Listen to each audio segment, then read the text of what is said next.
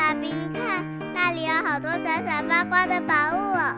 真的耶，宝贝，那就是传说中的石灾故事同心阁。我们赶快去一探究竟吧。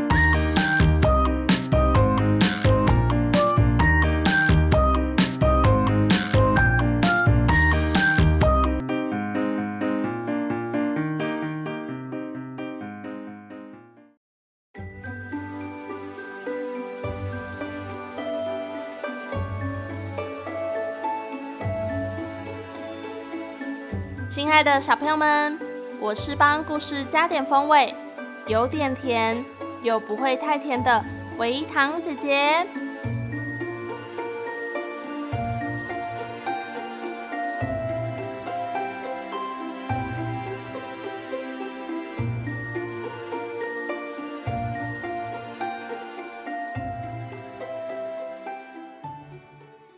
维糖姐姐造个句子，小朋友们听听看。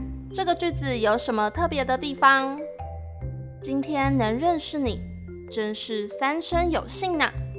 但愿我们能缘定三生，三生三世都当好朋友。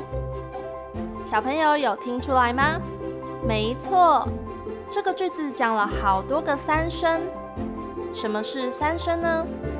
三生就是这一生、过去生跟未来生。也可以说是这辈子、上辈子、下辈子。我们一般人都只记得这一生的事情，今天要讲的故事就包括三生哦。怎么一回事呢？让维糖姐姐慢慢跟你说。唐朝时，有个名叫李元的贵族子弟，他的父亲在战乱中过世了。年纪轻轻的李元体会到。生命短暂无常，世事难以预料，便把家里的财产捐献出来，建了一座寺庙，叫做惠林寺，并辞去官职，住在寺庙里修行。寺院的住持圆哲禅师是一位很有德性，而且精通音乐的大修行人。李园马上就跟他成为无话不谈的好朋友，他们常常谈论人生哲理。一聊天就聊到忘记吃饭，忘记睡觉，觉得时间一下子就过去了。有一天，他们相约一同前往四川去朝拜峨眉山。当时去峨眉山有两条路可以选择，一个是搭乘马车，另一个是搭船。不料两人意见不合，李渊想走水路，圆哲禅师有所顾虑。主张要走陆路，李渊坚决不同意。圆哲禅师拗他不过，只好一起搭船。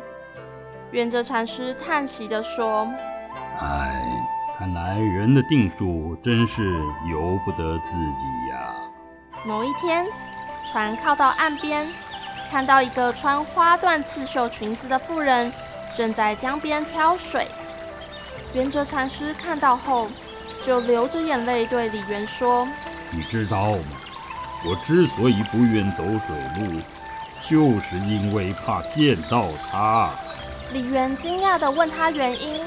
禅师说：“这个妇女姓王，以我跟她的姻缘，我注定要投胎做她的儿子。可是我不愿意继续轮回，所以一直躲避啊。”如今她怀孕了三年，还没生小孩。现在既然碰到了，那就再也躲不过了。你就帮我诵念咒语，帮助我快点投生。三天以内啊，你就到王家来看我，我会对你微笑，证明我就是原则。十三年后的中秋之夜，你再到杭州的天竺寺外，我们在那儿见面。李渊听后后悔莫及，但没有办法，只能依依不舍地向禅师道别。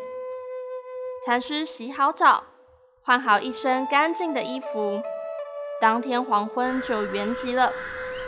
河边挑水的王夫人随后便诞下一名男婴。三天以后，李渊打听到了王家的地址，前去看望婴儿。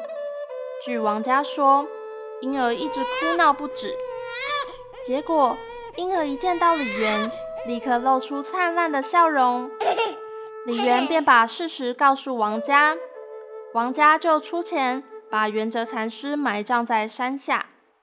正当觉得一切圆满时，却没想到当天夜晚，婴儿就过世了。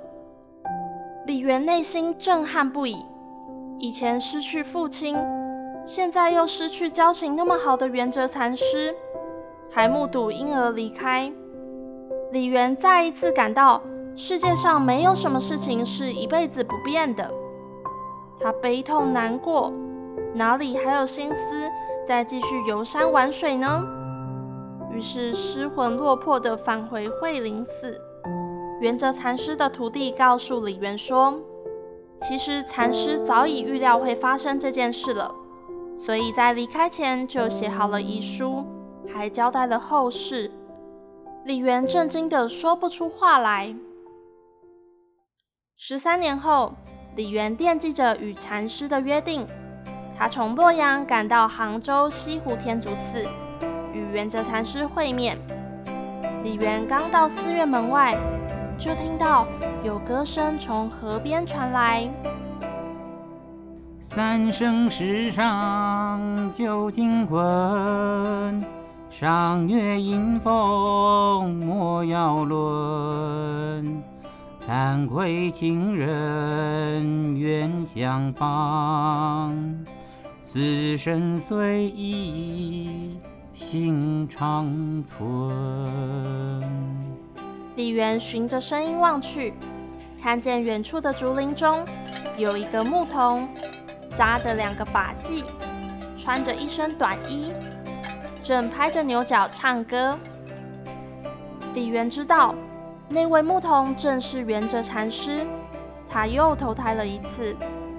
李渊强忍着悲痛。含泪高声问道：“元哲禅师啊，你我一别十三年，您老还好吗？你呀，真是一位守信义的君子啊！你我总算没有白白相交一场，可惜我俗缘未了啊，不能再和你亲近喽。真是感慨呀！生死轮回这条路很凶险，人生苦短，一转眼就没有了。”我们只有努力修行，才不会退步啊！日后也才能再相聚啊！牧童唱着歌，慢慢的消失在李元眼中，从此不知去向了。三年后，当朝大臣李德裕听闻这件事，认为李元是忠臣的后代，便向朝廷推荐李元当官，皇上也同意了。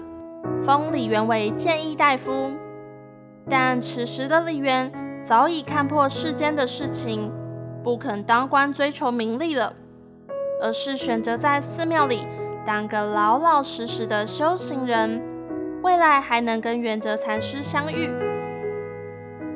故事说完了，这个故事流传得很广，一直到今天，在杭州西湖天竺寺外。还留下一块大石头，上面刻着“三生石”，据说那就是当年李渊跟元哲禅师会面的地方。三生代表着前生、今生和来生，石头则象征坚定的信念，两人友谊长存，绵延三生，令人动容。后来。三生石也就成了美好姻缘的象征。有句话说，所有的相遇都是三生石上的旧梦前缘，久别重逢都是前世慈悲种下的善果。所以这辈子你跟谁相遇都是缘分，要好好珍惜得来不易的亲情跟友情哦，也要努力创造自己跟别人的好姻缘。我是维汤姐姐，我们下个故事再见喽。